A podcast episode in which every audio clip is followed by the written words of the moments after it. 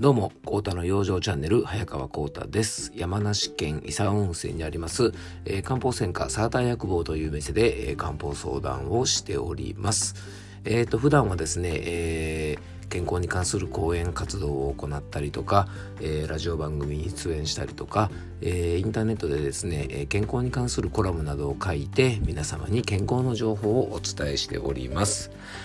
えー、さてですね、えー、この間ですね、えっと、全国的なニュースにもなったので、えー、ご存知の方も多いと思いますが、あの、先日ですね、山梨県のですね、中学1年生の、あの、女性がですね、え、手作りのマスクを600枚ぐらいですね、あの、この、まあ、新型コロナウイルスで学校が休みってことで、その間にですね、え、自分で作って、え、山梨県に寄付をしたというニュースが、まあ、全国的に流されました。えー、マスクなど含めてみんなが困ってる時ですね、まあ転売とかするような人たちは、まあこのニュースを見てね、あの、どう思うのか、なんてことはですね、まあ、あの、今更あんまりね、あの、僕も言いたくないなと思います。あの、きっとそんなことをやる方はね、何を言っても無駄なので、えー、そんなことに時間を費やすよりはですね、あの、彼女がですね、自分のお年玉貯金を使って、えー、8万円とか9万円ぐらいって言ってたかな。あの、それだけのですね、あの、大事なお小遣いを使ってですね、資材を購入して、どんな思いでこのマスクを作ったのか。まあ本当ですね、まあ考えるだけでもですね、まあ涙が出るぐらい素晴らしい行動ですよね。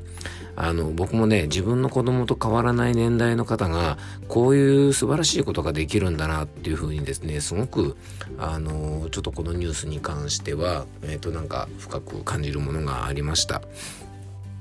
えー、彼女のこう活動はですね、マスクの寄付という物理的な行為だけでなく、僕らをとってもね、あの、にとって気持ちのいい素晴らしいニュースも提供してくださって、多くの方をね、幸せにしてくれたと思います。あの、本当素晴らしいですよね。えー、そんな彼女に、まあ、今回のようにですね、えー、お年玉の貯金を使って、えー、自分の時間を使って、え行動させたものって一体ね、何なんでしょうかね。彼女を突き動かしたものですよね。えー、まあ、インタビューの中では寒い中お年寄りの方がねドラッグストアにねおばあちゃんとかおじいちゃんがリュックを背負って並んでる姿を見てね何か自分が役に立てることはないかっていうふうに、えー、考えたそうです。ということで、ね、お年玉貯金はたいて自分の大事な時間を使ってマスク作りを行ってくれたんですが行動に移させたものってやっぱり僕はねうんとこれストレスなんだなと思います。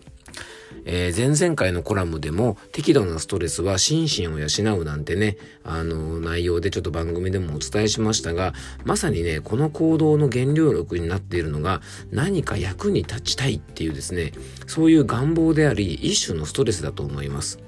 まあ、何が言いたいかっていうとですね、人間にはやっぱりある程度のストレス、負荷っていうものが大切で、個人としても人間としてもですね、種族としての人間もやっぱり困難に立ち向かったり、自分自身ですね、ミッション、いわゆる使命ですよね、を与えることでね、成長するんだと痛感しました。あの、このマスクをプレゼントした女性もですね、やっぱり何かしなきゃっていうことで、自らに負荷をかけることで、自らそれを使命、ミッションとしてですね、えー、行動に起こしたということで、えー、こういう素晴らしい活動につながってるんじゃないかなと思います。えー、皆さんね、今はどんな使命、ミッションを感じてますか？あの、学生さんならですね、勉強をして目標にしてる学校や職業に就くこと、ね、運動を頑張ってる学生さんなら、記録やチームの勝利っていうことに使命感や目的を感じてるかもしれません。えー、ね、まあ大人の場合はですね、家族を幸せにするとか、なりたい自分を実現する自己実現ですね。まあそういったことをですね、えー、ような様々なミッションを自分に課していると思います。ぜひですね、そんなミッションを大切にしてほしいと思いますし、もし今そのようなミッションが明確になっていなければ、ちょっと考えてみてですね、ミッションを明確にしてみてはどうかなというふうに思います。えー、使命や目的がはっきりすると行動力が出てきます。なぜ自分が今こんなことしてるのか、こんな辛い思いをしてるのか、この使命や目的がはっきりしていれば、頑張る理由もはっきりしますよね。ここがはっきりすればですね、ストレスを感じている時や辛いことも乗り越えられると思うし、もし自分に降り注いでいる辛いこと、ストレスが自分の使命や目的に関係ないものなら、そんなもんからはですね、どんどん逃げた方がいいと思うんですね。えー、僕の今の使命や目的は当然自分のお店を経営してますし、家族もいるので、まあ、家族を幸せにしたいとか、お店に来てくださるお客様含めて自分と仕事やプライベートで関わる人を幸せにしたいって思いが僕にはあります。これはね、自分は人格者ですよってアピールしたいわけじゃなくて、えー、多分ね、自己満足のためだと思います。ね、家族を、自分は家族を幸せにしてる、お客様を幸せにしてるっていうことはね、これあくまでも自己満足なんですよね。えー、自己満足というとですね、なんかマイナスのイメージがあるかもしれませんが、僕はね、決してそんなことはないと思います。えー、大切なのはね、自己満足を得るために、どんな行動を起こすかってことだと思うんですね。えー、自己満足を得るために他人を傷つけるようなことは決していけないし、例えばネットでね、他人を誹謗中傷して、その人を貶めるようなことをして、まあそれでね、一時の自己満足を得たりとか、いじめのようなことをしてですね、自分の方が上だっていうことをですね、誇示したいというだけのために人を傷つける人がいます。自己満足っていうとですね、こんなことをする人のイメージが強いかもしれませんが、それだけではなく、他人のために何かをするっていうことも、これ自己満足なんですよね。えー、街でゴミを拾うとか、ボランティア活動をするとか、特にそれでね、表彰されたりとか、他人から褒められたりしなくても、まあ、されたらされたでね、いわゆる承認欲求みたいなものは満たされますが、まあでもね、そういう行動をするだけでも、すごく幸せな気分になりますよね。で、自己満足を感じることはとっても大切な養生法で、僕らの生活からは切っても切れないものなんですね。なので、ぜひ皆さんね、あの自己満足という言葉を嫌わずに、どんどん自己満足を感じれることをしてみましょう。えー、その代わりですね、他人を傷つける方法や自分を傷つける方法で自己満足を得ることは絶対にやめましょうね。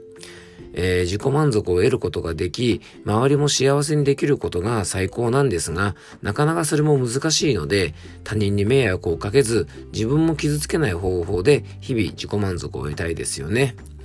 えー、運動をして体型を維持したりすることも、モデルさんや芸能人であればね、これは商売道具。まあ、商売道具っていう方はね、あんまり良くないですかね。えー、なんで、まあ、自己満足じゃないかもしれませんが、そうでない方にしてみたら、完全にね、運動をしたりして体型を維持することなんてもうこれ自己満足ですよね。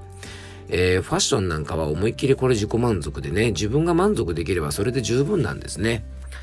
いわゆるあのね、趣味と言われるような楽しみは、ほぼほぼ自己満足系なので、えー、まあ、例えばね、ゲームをクリアするとか、えー、プラモデルを作って完成するとか、まあ、えー、絵を描くとか、えなんか陶芸で何か作るとか、まあ、これによってね、他人が何かを喜んでくれる場合もありますが、あの、ほとんどの場合は自己満足なんですよね。えまあ、でもですね、えっと、皆さんもぜひね、こういうね、自分が楽しめる自己満足を、あの、探してみませんか？えー、ちょっとね、今日はまとまらない内容になっちゃいましたが、あの、今日はね、行動を起こすためにも適度なストレスっていうものが必要で、まあ、それによってですね、自分が感じる使命や目的を明確にすることがとっても大事なんですよっていうことをお伝えしたかったんです。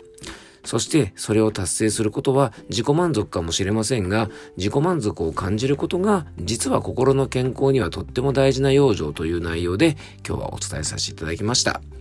えー、僕とですね、えー、漢方相談や健康相談ご希望の方は、あの、ぜひですね、お気軽にご連絡ください。遠方の方もですね、スカイプやズーム、メールとかですね、お電話での遠隔相談も行っておりますので、えー、ぜひぜひ、あの、健康に関してね、何かお悩みがある方とか、えー、病院に行ってるんですけども、なんか、あの、思ったようにですね、治療がうまくいかないとかいうところでですね、何か、あの、お困りのことがあればですね、あの、お気軽にご相談ください。